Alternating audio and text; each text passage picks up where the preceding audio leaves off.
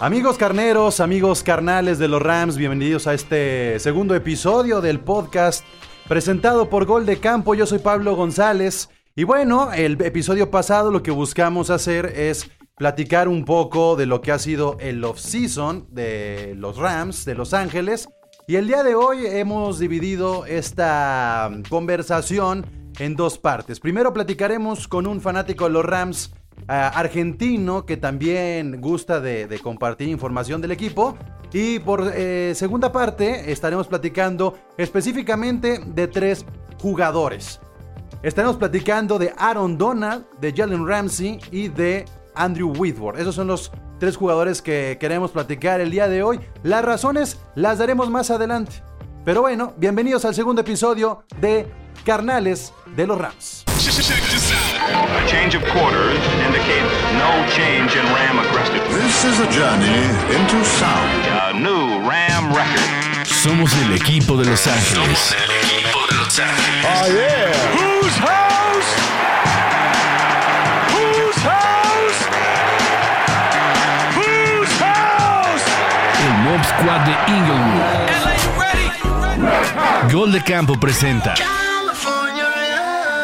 Carnales de los Rams, el podcast de los carneros. Miguel Candia, ¿cómo estás? Muy bien, Pablo, muchas gracias. ¿Y tú? Bien, bien, bien. Pues ya eh, listos para platicar de lo que ha sucedido en este corto tiempo. A lo mejor en, en, una semana no ha pasado mucho, pero gracias a HBO, gracias a Hard Knocks, los Rams están en la conversación de la pretemporada. Y bueno, antes de hablar de todo esto, quiero presentar a Sergio Biagini, que él, bueno, él vive en Buenos Aires, hay que decirlo, lo conocimos hace cinco minutos prácticamente. Entonces, somos completos desconocidos, pero con un punto en común bien importante, Candia, que los tres le vamos a los Rams. No se necesita más, somos familia a pesar de la distancia. ¿Cómo estás, Sergio? ¿Qué tal? ¿Cómo anda por ahí? Bienvenido a Carnales de los Rams. Eres el primer invitado de este podcast. ¿Cómo te sientes? Bárbaro, buenísimo. Gracias por la invitación. Nombre, nombre, pues mira, eh, prácticamente todo siempre surge a través de las redes sociales. Hay un Facebook que es el de Rams México y ahí vi que estaba el nombre de Sergio y que estaba por ahí también los carneros latinos y dije, pues bueno, vamos ampliando la invitación, no hay que pensar solamente en México porque creo que Sergio una de las principales metas que tienen los Rams en esta nueva era después de los 100 años de la NFL es conectar un poco más con el público latino, ¿no? Sí, sí, para mí es principal y primordial que se expandan, ¿no? A, Latinoamérica y a toda, a toda Europa seguro, porque ya están, han ido a, Inglaterra a hacer partido. No, no, sé, no, no, sé cómo, cómo lo sientan ustedes, pero creo que creo que sigue estando muy flojo el fanbase de los Rams a nivel Latinoamérica. Eh, o, será que hay todavía como mucha frialdad por aquello del cambio de San Luis a Los Ángeles y ahora el cambio de imagen y entonces no han, no han logrado todavía conectar a pesar de haber llegado al Super Bowl, Sergio? Sí, para mí están flojos con el tema Sudamérica y el tema al mudarse a Los Ángeles, para mí le han dedicado un poco más. Fíjate que hay muchos comentaristas o cosas así que, que ya están, que son latinos. Eh, y bueno, tampoco les queda mucho, ¿no? Porque hay mucho latino en, en lo que es el área de Los Ángeles. Bueno, eh, no sé cómo estén allá eh, en Sudamérica. Acá están tratando de echarle la mayor cantidad de ganas posibles. Definitivamente hay, una imagen ahorita que empezó a circular hoy en la mañana del Pacífico City, creo que se va a llamar. No, no, no, no, no, no, no, no, men no mencionen en este podcast la cerveza Pacífico. Oh, a ver, no, no, no, no digo que sea buena. Cuidado. No digo que sea mala. No, no, no por eso. La cerveza Pacífico es la patrocinadora de los Chargers. Ah, mira. Entonces... El, el, SoFi Stadium, el día de hoy, Sergio y Candia firmó con Modelo, pero firmó con la cervecería del lado de Pacífico con los Chargers. Y la cerveza Corona será el patrocinador de los Rams. Que eso, bueno, para los mexicanos deben de, deben de, saber que ah, nos, nos, queremos mucho, ¿no? O sea, a final de cuentas es, un gran link el que va a generarse. Pero a Pacífico no hay que, no hay que mencionarlo. Bueno, es que a final de cuentas sigue siendo la misma casa cervecera Y eso es lo que a mí me llamó la atención. Nada más vi la imagen, no vi el contexto. El día de. En estos días no he tenido tiempo de, leer tanto las notas. Pero sí me llamó mucho la atención. Claro, está también de considerarse que cuando recién llegaron al Memorial, Stel- al Memorial Stadium, eh, el dueño pagó un dineral al- al- al- al para, para cancelar el contrato que había con Budweiser y dárselo a Corona. Creo que eso es una forma más que clara de tratar de conectar con la afición mexicana, sobre todo. El mensaje es clarísimo el día de hoy con esta presentación que se ha tenido en el estadio por parte de la cervecería. Modelo también se metió al estadio de los Raiders. Eh, tal cual, cerveza Modelo va a estar vendiéndose en el nuevo estadio de Las Vegas. Pero bueno, eh, platicando ya un poco más con nuestro invitado, con Sergio, el, el día de hoy, Sergio, yo por ahí me metí a tus redes y vi que eras de esos que están en desacuerdo absoluto con la nueva imagen de los Rams que va desde el uniforme hasta el nuevo logotipo. Desde que se lanzó al día de hoy, ¿ha cambiado un poco tu opinión o sigues estando eh, muy, muy, muy sobre, sobre la opinión que está en contra de toda esta nueva imagen? Es, es todo un tema este, ¿no? Porque eh, yo sigo con la misma postura de un principio con el tema de, lo- de los logos. O sea, no, no me desagradan los colores para nada. El color hueso es el que más o menos no me termina de convencer, pero los azules, los amarillos me gustan. Pero el logo del, de las dos bananas, como le decimos, Ajá. y de, y de la cabeza con el con ese aparato masculino en su frente eh, no me termina de convencer para Ok, ok. No, no. Yo, yo no, yo no voy a intentar convencerte, Sergio, pero, pero lo que sí tenemos que tener muy claro es que lo más Sí. importante es lo que pase con el equipo y lo que pase en, Obviamente, en la obviamente. cancha, ¿no? Se nos va a olvidar todo si, si al final esto se convierte en un Super Bowl, se convierte en otro tipo de cosas, porque seguro Digo, este, al final es lo que más cuenta. Entonces, comencemos, comencemos a platicar un poco de, de Hard Knocks, de esta serie que, que ha aparecido a la semana pasada y que ya va en su segundo episodio. Sí. ¿Has tenido chance de verla, Sergio?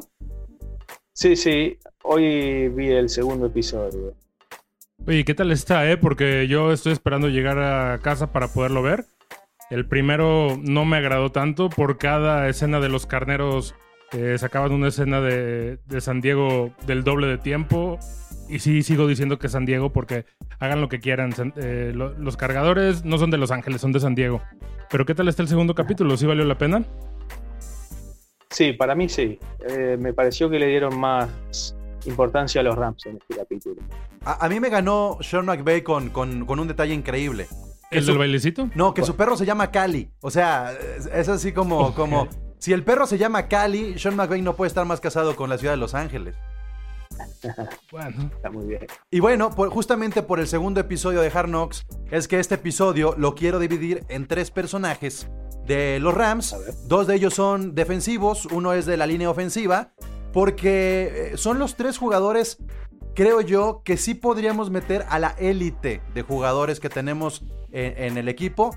Dejando a un lado a Johnny Hecker, que bueno, pues al, al ser un, un jugador de despeje es menos mediático, pero ahí están en la conversación Aaron Donald, Jalen Ramsey y Andrew Whitworth. Y me gustaría comenzar con lo que esperamos de Aaron Donald para este, esta temporada. Sergio, ¿tú qué esperas de Aaron Donald para esta, esta temporada 2020?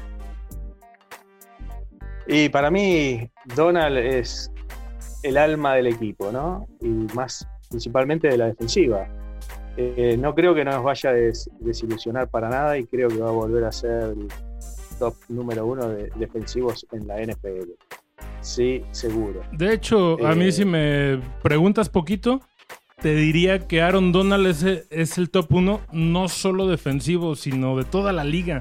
Nada más que, bueno, estamos acostumbrados a que en esta liga a los defensivos no se les dé ese reconocimiento. Pero creo que al día de Exacto. hoy, eh, Aaron Donald es el mejor jugador que hay en la liga hasta este momento. De hecho, han sido injustos con Madden, porque si lleva cuatro años con 99, ¿por qué no ha sido portada? Eh, Mejor que no sea portada para que no, se bueno, lesione. pero, Tal pero, cual, tal cual, que no sea. que se quede así como bueno, está. pero es que ya van dos que, que- que no entran en ese maleficio. O sea, Pero, pero, pero bueno. ¿Para qué investigamos el tercero? Vamos dejándolo así. Ya, debe, ya debía de aparecer en, la portada del Madden. Y, y, independientemente de eso, tiene su 99 por cuarto año consecutivo. Más allá de que es el alma del equipo, ¿cómo, cómo ves, Sergio, los jugadores que tiene alrededor? Porque han sido tres años bien distintos los de Donald, eh, considerando la fecha desde que firma. Eh, creo que no es lo mismo tener a Dante Fowler y tener a un Domi Kansu que ahora eh, todo volverá a recaer en la figura de Aaron Donald y Michael Brokers. Sí, me gustó que haya vuelto Brokers, ¿no? Bueno, han traído algunas adquisiciones como la que vino de Chicago y que va a ayudar mucho. A mí lo que más me tiembla en las piernas son los linebackers, que no sé si van a estar a la altura de poder cubrir corridas. Bueno, y otra cosa, yo, creo que también va a ser muy importante entender que desde hace dos temporadas los números de Aaron Donald, aunque en teoría han ido en bajada, por ejemplo, el año pasado que tuvo 12 capturas y media comparados con el antepasado que fueron 22 y media, lo que él hace básicamente es jalar a dos, a tres o a veces hasta cuatro linieros ofensivos y es donde genera el corte para que otro jugador que tenga la capacidad pueda, pueda romper no solo una jugada, sino un partido. Los safeties. Incluidos los safeties. Y bueno, el año pasado creo que se, eh, se, descansó mucho sobre Clay, Matthews. El año anterior fue en Damu Kong fue una dupla que nunca se debió de haber deshecho. Y pues bueno, a ver qué pasa este año con Taylor Rapp y con, y con el gran Jalen Ramsey, ¿no? A ver, tu pronóstico de captura, Sergio, pararon Donald. Eh, y a mí me gustaría que llegue a los 20 este año, mínimo. Ok, yo, yo, me, yo me voy a poner más modesto porque también jugar contra 3 es, es bien complicado. Yo me voy a quedar en 15. Me voy a quedar en 15, pero, pero creo que va a seguir siendo ese líder en, en, en, en las tacleadas. Creo que va a ser ese líder también, no solamente en la cuestión de la captura, sino en la presión para poder lanzar, eh, presionar, ¿no? Presionar un poco más el lanzamiento de los corebacks y que se den más intercepciones. Creo que esa va a ser una figura importante. No hay mucho que agregar de Aaron Donald, no hay mucho que agregar del mejor jugador de la NFL. Así de fácil, no hay nada que agregar, es el jugador más completo, es el jugador físicamente más eh, desarrollado. Y lo digo desde el punto de vista de que lo admiro y aparte eh, es, el, es el jugador más pensante estratégicamente hablando. Él puede leer una jugada desde prácticamente que la llaman y las rompe. Eso es algo que muy pocas veces se ha visto. Eh, definitivamente no hay mejor jugador en la liga al día de hoy que Aaron Donald. Ni siquiera Patrick Mahomes, que me perdonen los que les moleste. Pero el mejor jugador al día de hoy es Aaron Donald. Digo, Miguel, te vamos a tener que hacer spoilers del Hard lo siento mucho del episodio 2, pero hay un momento donde Sean McVay resalta una cualidad de Donald que la tenemos tal vez eh, como muy escondida porque no es algo que se vea normalmente en un training camp. Sean McVay de repente está proyectando en el episodio 2 de Hard eh, parte del entrenamiento y dice, estoy muy orgulloso de, mi equipo porque ha pasado algo de manera natural sin, sin que se los tenga que pedir y es que se están ayudando mutuamente. Y de repente señala a Aaron Donald porque hace una piña con los jugadores y comienza a coachar a los novatos, comienza a coachar a todos de cómo pueden enfrentar mejor, de cómo pueden esquivar, de cómo pueden este, utilizar su cuerpo. Y ese tipo de facetas, creo que es el momento precisamente donde Aaron Donald tendrá que pesar mucho más como capitán defensivo, Sergio, de comenzar a coachar a estos nuevos elementos que a lo mejor no son icónicos ni mucho menos jugadores élite, pero que teniendo a un entrenador como Aaron Donald a un lado, tendrán que aprovecharlo. Sí, sí, sí, totalmente de acuerdo. Esa parte cuando la vi me impresionó y es, increíble cómo les muestra técnicas, cómo hacer cosas como para mejorar sus técnicas. Oigan, ¿y no los puso a entrenar con cuchillos como él entrena en el off-season? no, no, pero, pero a mí me llama la atención que Aaron Donald o sea, uno, lo ve en, Instagram y dice, pues claro, está haciendo ahí sus ejercicios, manteniéndose en forma, por eso puede llegar a la semana 2 sin entrenar y sigue siendo el mismo monstruo. Pero me llamó la atención cómo el mismo equipo se sorprende de la capacidad física de Aaron Donald. Es decir, yo, un, este, flacucho con barriga chelera, pues diría, no, esto es un monstruo que se la pasa en el gimnasio. Pero los mismos jugadores de la NFL dicen, te vi en Instagram y te pasas. O sea, neta, ¿cómo, cómo eres capaz de entrenar tanto en un off-season y hasta le empiezan a hacer burla y empiezan a hacer las poses y eso es algo atípico. Los mismos jugadores que también entrenan todo sí, el sí, día sí, sí, sí. y que viven de hacer ejercicio todo el día y que bueno, como tú dices, tú eres un flacucho con panza chelera, yo soy un gordo bien feliz y que digo, no, yo no aguantaría ese ritmo ni siquiera dos minutos, ¿no? Pero yo, bueno, creo que- yo creo que Donald, igual, aparte de ser una máquina y dedicarle tanto tiempo, esto, es- en esta temporada está mejor que la temporada pasada, me parece, sí. físicamente, ¿no? Y, y de hecho le preguntan en la rueda de prensa a los mismos reporteros, ¿estás en tu mejor estado físico de tu carrera?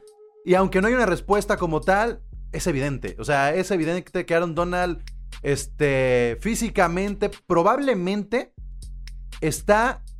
Yo lo pondría como el atleta, y, y miren, a mí me gusta el básquetbol y el fútbol. Sobre LeBron James y Cristiano Ronaldo. O sea, así, así lo pongo yo. Sobre ese nivel de, de atleta. Olvídense de la disciplina. Como atleta, tiene una, una este, capacidad de gimnasio, de, de preparación fuera de un entrenamiento superior a la de cualquier otra, este, otro deporte en el mundo, ¿eh? Oye, esa pregunta se la hicieron en Hard Knocks, me imagino. Exacto. Ok, esa pregunta la respondió él hace dos meses. Eh, porque también le preguntaron, ¿te consideras que ya estás en el mejor momento de tu carrera o te consideras que ya vas de bajada? Y su respuesta ahí sí fue muy clara. Dijo, estoy mejor que ayer, peor que de, de lo que voy a estar mañana. Y sí, efectivamente, aunque mis mejores años ya pasaron, estoy haciendo todo lo posible por construir un mejor año cada año. Entonces, él mismo ya lo aceptó en otra entrevista que a lo mejor no, no está en Hard Knocks, pero sí él, él se considera que cada día está en mejor condición. Y más ahora con lo que está señalando, que ya está empezando a coachar a sus compañeros, ya le está dando esa voz de líder que antes no tenía. Antes era una isla. Él, él se dedicaba a sacar su juego adelante y listo. Entonces, creo que este año, si ya está tomando esa actitud de liderazgo, que era lo único que se le podía escapar, eh, definitivamente va a ser el, factor determinante para ver qué tan lejos llegan los carneros este año. Defensivos, defensivos élite que tienen que envidiar a Donald por diferentes circunstancias. Miles Garrett, que acaba de firmar, se le bota la canica cada rato. Este, Mac, que pasó de los Raiders a los eh, Bears, no ha llegado a ese nivel tan óptimo como lo tiene Donald. JJ Watt ya pasó su momento. Bosa, el perfil es muy bajo todavía. Siento que es un buen jugador a secas, muy militarizado y hasta ahí. Lo de Donald el día de hoy, según, se- según mi percepción por lo que ha pasado en los últimos dos años, a partir de que firmó el contrato, yo creo nadie le guardamos un resentimiento por el berrinche que hizo por presionar por la nueva firma, ¿no? O sea, o, o no sé si ustedes dos le guardan algún resentimiento Al digan, contrario, se le aplaude. No, no, para nada. Y- ya y- se me olvidó. ¿Por qué lo digo? Porque el jugador que está hoy en esa misma posición se llama Jalen Ramsey.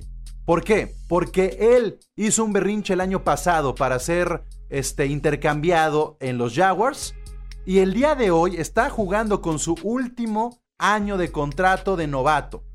Y lo que hemos visto en Hard Knocks, y tenemos que citar Hard Knocks porque es la ventana al entrenamiento de, de- de- Sí. de los Rams, Sí, en el primer capítulo se vio claramente su postura. es que Jalen Ramsey está casadísimo con la identidad de los Rams y no lleva ni un año en el equipo. ¿Cómo te sientes tú, Sergio, teniendo a un corner de esta capacidad, con este potencial, pero que sí se le podría llegar a botar un poco la cabeza, pero que parece que la ciudad y el mismo grupo lo han bajado? Mira, yo estoy muy feliz con Ramsey. Y por lo que se vio en Hard Knocks, el tipo no se quiere ir más de ahí. Pero bueno, es, son estos tipos especiales donde que de repente un día se levantó y dijo, "Ah, no quiero saber más nada. Y, y ese es el miedo con, con personajes de este, de este calibre, ¿no? De- y Eh. deportivamente hablando, más allá de ese miedo de que tú dices, de los últimos corners que hemos tenido a, a- a este Eric, el barbón se me fue el apellido, Eric Wetler, o cómo, Eric, Eric, el que venía de los cuervos. Eric Weddle, eh, pero él era safety. Eric Weddle. Perdón, pero de, Weddle. de los, de los defensivos élite. Ajá. Eh, Wedler, eh, luego está eh, Akub Talib, Aquip Talib, luego está Marcus Peters. Marcus Peters, Dominican Su y pongamos a Dante Fowler. Y Clay Matthews lo y puedes Clay poner. Matthews. De todos ellos, creo que el que mejor se va a identificar con el equipo y el que podría ser exprimido mejor, y yo lo pondría detrás de Aaron Donald pensando un proyecto a mediano plazo, es Ramsey, ¿no? Sí, sí, tal cual. Sí, por la capacidad que tiene de desarrollar jugadas, por la capacidad que tiene eh, de romper las, a, a las ofensivas. por la capacidad que tiene de meterse en la cabeza de los enemigos. No sé si han visto lo- eh, estas partes cuando les ponen micrófonos a los jugadores. Qué forma de burlarse de Ramsey, de, de a quien tenga enfrente. Qué forma de sacarlos de quicio.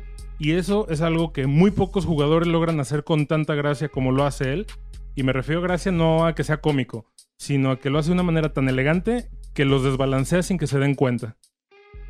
Peters también hacía algo así, ¿no? Pero creo que Ramsey es mucho más astuto Sí, en este el tema. problema de Peters es que por cada jugada buena que hacía, eh, le Sí. hacían 40 a él.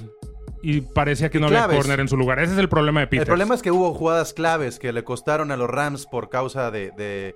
Desatenciones de Peters, que creo que también esa falta de humildad de Peters lo lleva de repente a, a- a ser soberbio en muchos recorridos de, de cubrir la ruta muy cerca de algunos jugadores que lo llegan a rebasar.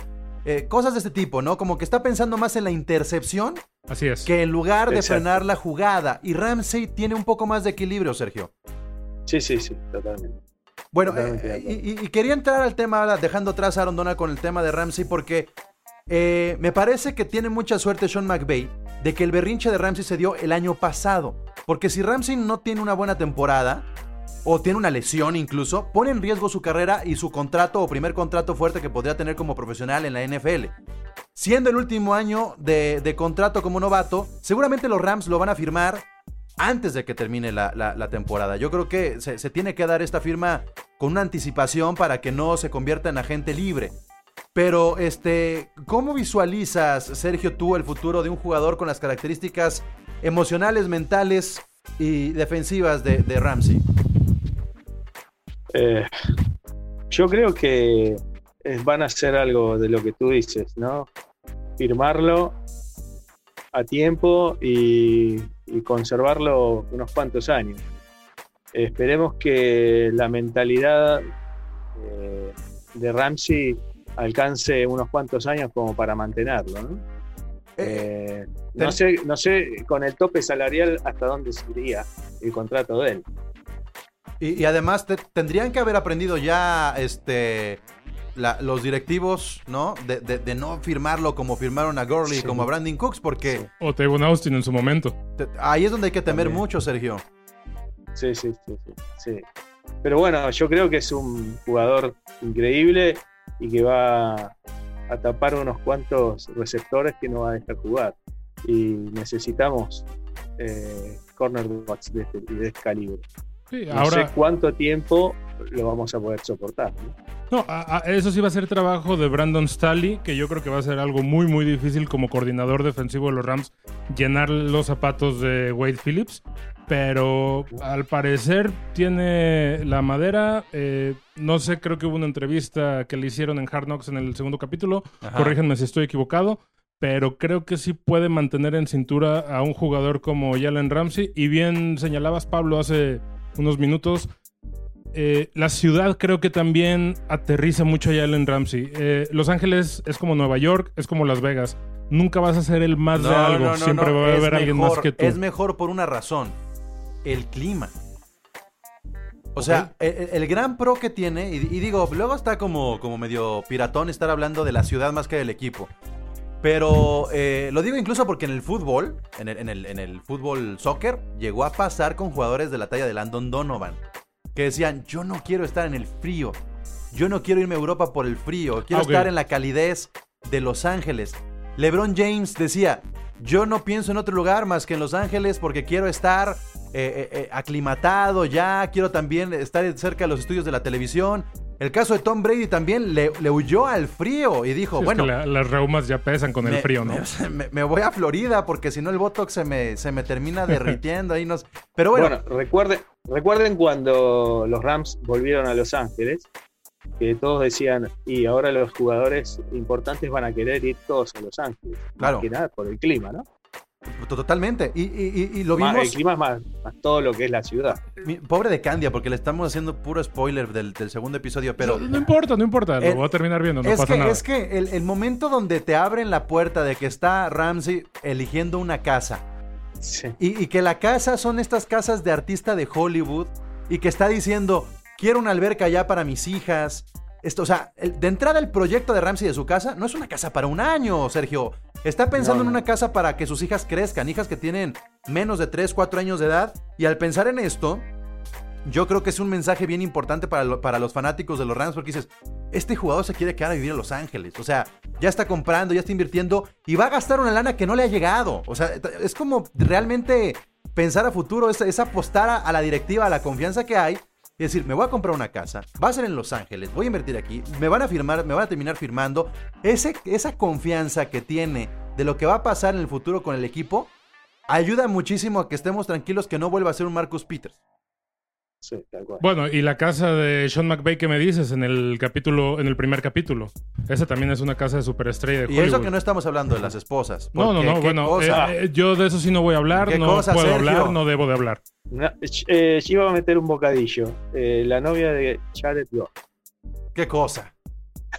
Qué cosa, qué cosa, qué cosa. La verdad es que. Y, y la de Sean McVay, o sea. le- Además, Sí, bueno. a- además este, que- creo que, que la relación de Goff McVay.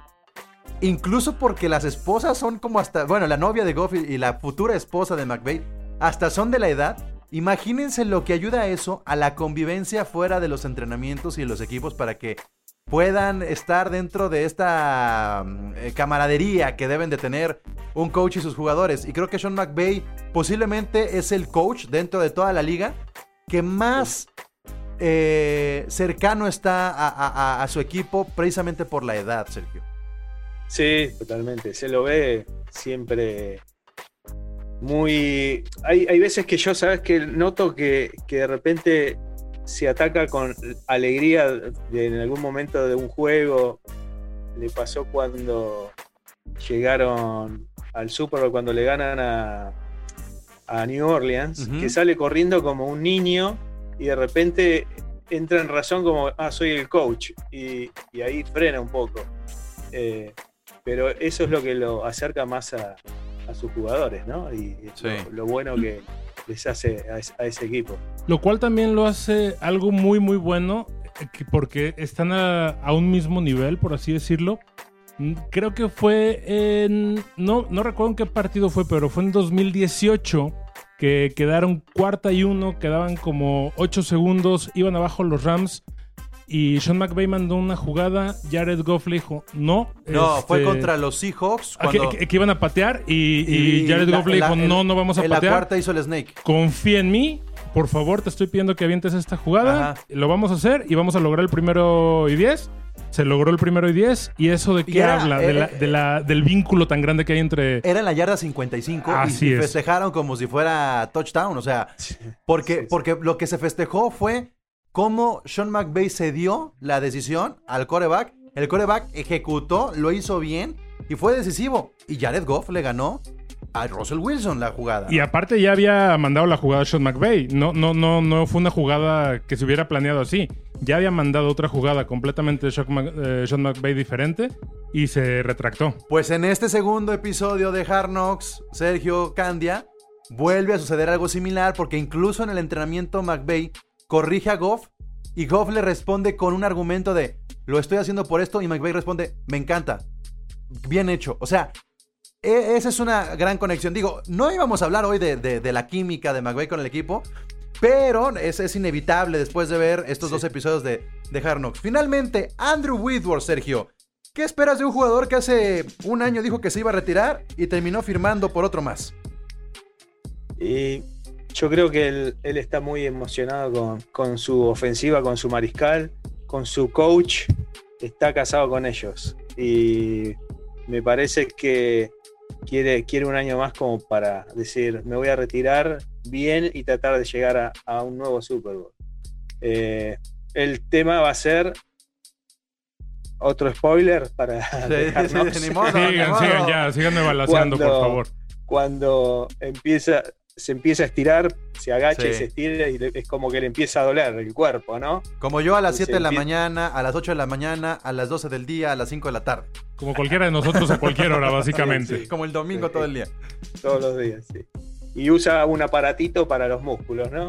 Pero bueno, esperemos que, que tenga una gran temporada y le cubra las espaldas a Goff. Sergio, una pregunta. ¿Tú lo ves jugando eh, prácticamente todos los partidos, completos los partidos, o tú crees, eh, porque yo, yo pienso que Andrew Whitworth regresa por una razón, para mantener el, vestidor en orden. creo yo que es por eso por lo que la administración decide. O sea, ¿tú crees que ya, no, que ya no da más físicamente? Yo creo que no. O sea, yo creo que ya dio lo que tenía que dar y que realmente se está quedando por, mantener un orden en el vestidor. Eh, y va a ser difícil que juegue los 16 juegos. El tema es quién lo cubre. ¿Cuál es el segundo que está atrás? Eh, eh, fue, ese fue uno de los problemas que tuvieron los Rams el año pasado y creo que tuvo mucho menos tiempo para, para poder lanzar Goff, a diferencia del antepasado que se llegó al Super Bowl. Fue una... De, tener un reloj de 4, 4.5 segundos, creo que pasaron como a 3, ¿no? Le quitaron como 1.5 segundos a Goff en esas presiones. Pero yo creo que el caso de Whitworth, y vuelve a pasar en, en es esta transición de, ser un indispensable en la línea ofensiva a ser un acompañante de los novatos, porque hay que recordar que, si mal no recuerdo, en los últimos dos drafts han traído gente para la línea ofensiva. Y, la verdad es que la línea ofensiva de los Rams al final de la temporada pasada era una línea ofensiva de la NCAA, o sea, no era una línea ofensiva de la NFL. Y el caso de, de Whitworth creo que trasciende la posición.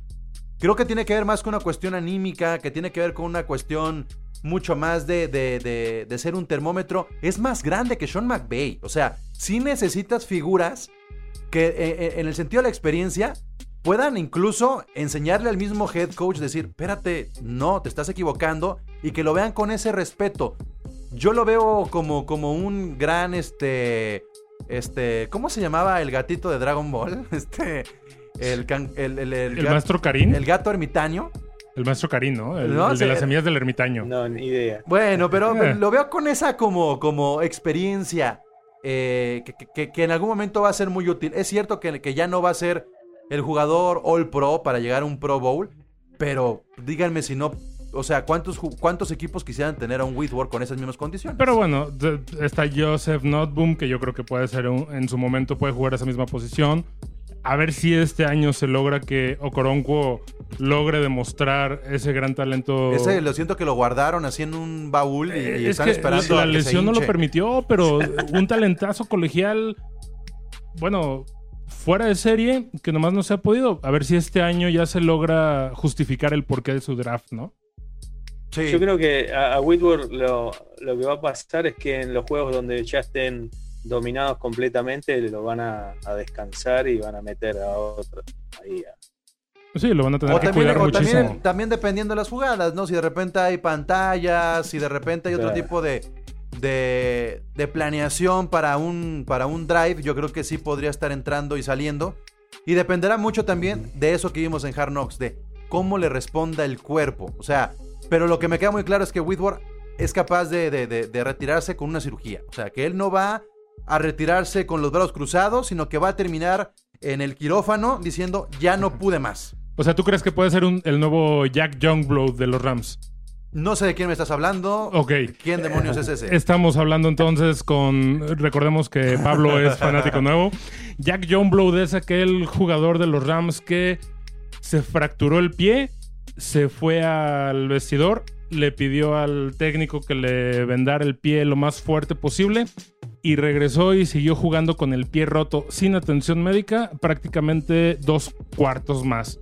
Y al siguiente partido, la semana, la semana posterior a, a la fractura, él estaba ya jugando como si nada, incluso el yeso que le pusieron lo pintó del mismo tono que sus zapatos para que no se notara tanto según él. Ah, mira, pues siempre se aprende algo nuevo. Es que Sergio, yo tengo cuatro o cinco años yéndole a los Rams, para que veas. Eh, pues bueno, es, de las leyendas. yo, tengo un poco más, yo tengo 25, ponen. Ah, bueno. O sea, entonces creo que sí vamos a andar en la edad. Piensen un poco que yo estoy un poquito al sur de Estados Unidos y es como que entré tarde a los Rams. Ahora yo. tienen la suerte de vivir al lado. Para, para mi nivel de intensidad, en cinco años te alcanzo, ¿eh? No, tampoco cantes victoria. Pero bueno, ahí está entonces tres jugadores eh, All Pro, tres jugadores élite. Para mí son los tres jugadores élite más Johnny Hecker que están, que están en el equipo. El resto creo que no llegan a ese nivel ni Goff, ni Wood, ni Cobb, ni este Surlane obviamente hubiera entrado ahí, pero pues ya se fue de vaquerito. Pero estos son los tres jugadores élite de los cuales creo se les cargará mucho la mano en diferentes roles. Donald, Ramsey, Whitworth. Si tuviéramos que elegir a un cuarto jugador en importancia que no sea Goff, ¿a quién mencionaría Sergio y a quién hay que seguir la pista para, para creer que, que tendrá que tener un rol muy activo y muy importante esta temporada? Y los que le siguen eh, en importancia, Woods es uno.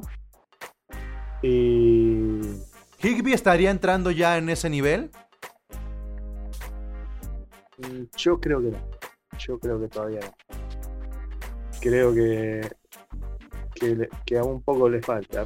O sea, Higby fue el mes de diciembre del año pasado. Sí, sí, sí. El que, el que queríamos hace hace bastante tiempo. Pero bueno. Yo creo que incluso eh, Everett es más constante que Higby, ¿no? Aunque pudiera sonar un poquito aberrante, pero creo que Everett es un poquito más constante que Higby en, en siendo a la cerrada. Pues entonces tenemos que preocuparnos porque ofensivamente hace falta eh, que nosotros sintamos que hay un nombre que puede cargar con un peso eh, en momentos decisivos y de... Y de... Ofensivamente yo creo que el siguiente nombre que va a resaltar y mucho va a ser Cooper Cup. O sea, sí, pero es muy es de bajo perfil, Candy. O sea, yo soy muy fan de Cup. Sí. Pero, pero es muy bajo perfil. Él es calladito, calladito, tranquilito. Y creo que debería ser más explosivo. O sea, explosivo no en el sentido de, romper una tacleada, sino explosivo de, de que el equipo se contagie de Cooper Cup, ¿sabes? Que tenga un poquito más de liderazgo, dices tú, que no pase tan desapercibido. Sí, le hace, le hace falta un poco, un poco de eso y, creo que ahí de repente, por eso la ofensiva es muy fría.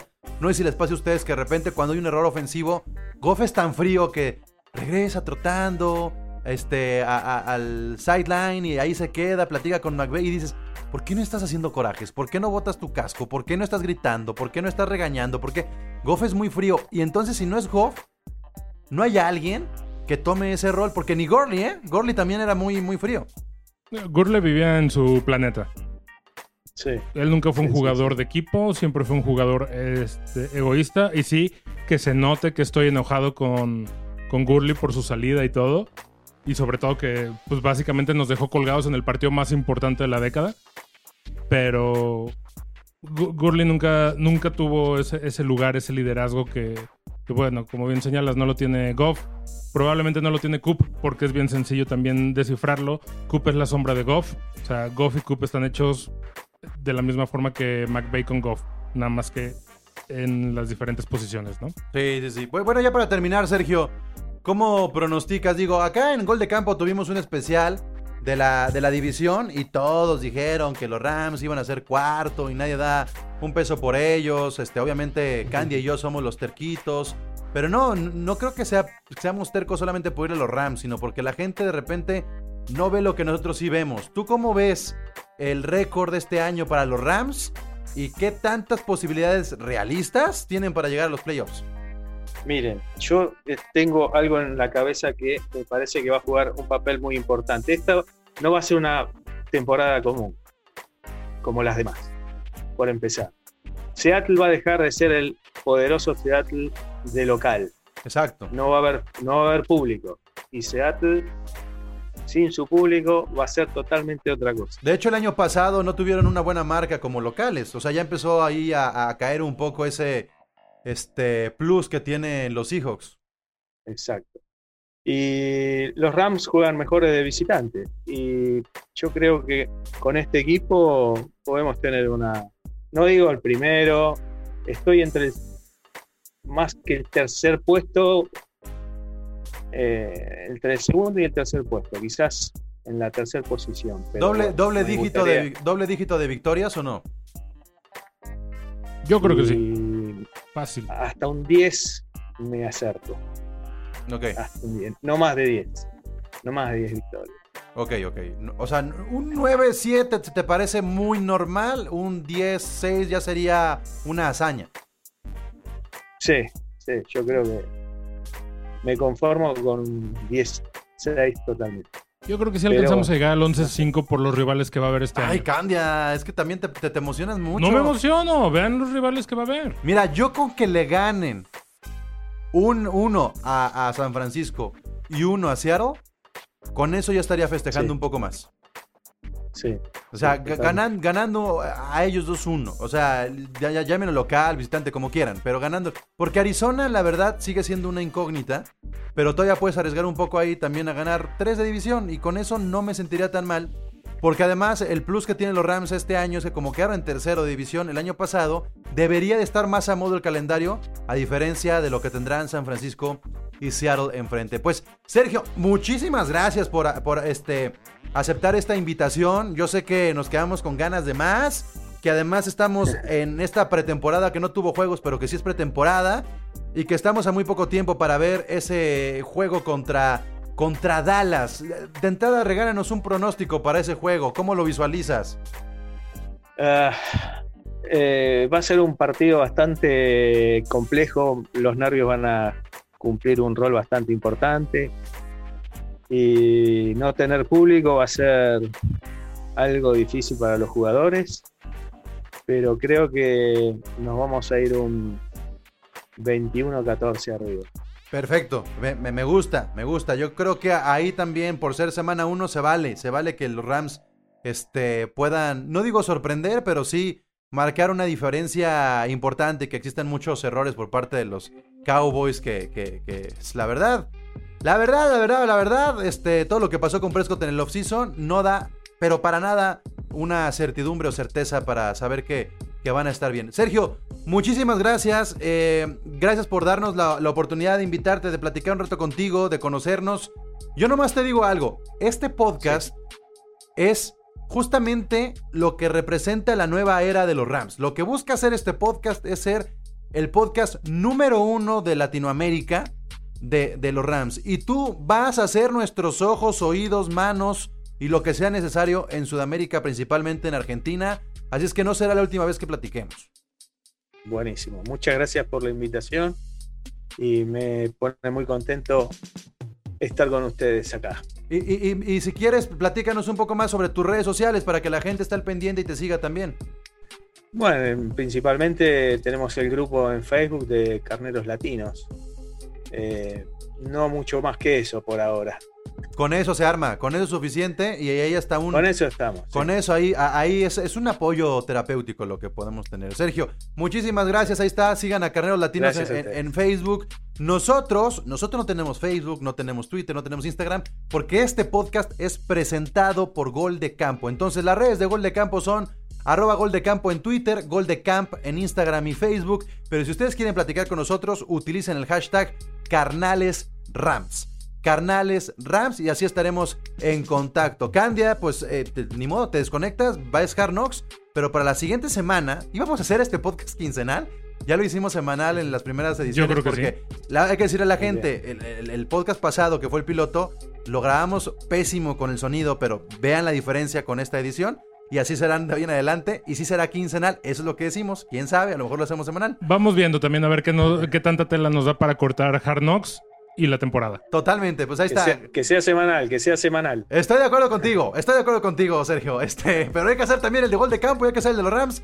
Pero allá, lo que siempre digo, allá soy el comisionado. Qué cosa tan horrible. Y aquí, aquí sí me puedo te poner. tienes que controlar, ¿no? Es- sí, sí, sí, se agüitan luego que porque ando de porrista.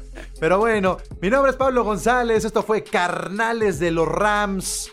Nos escuchamos en el próximo episodio. Gracias.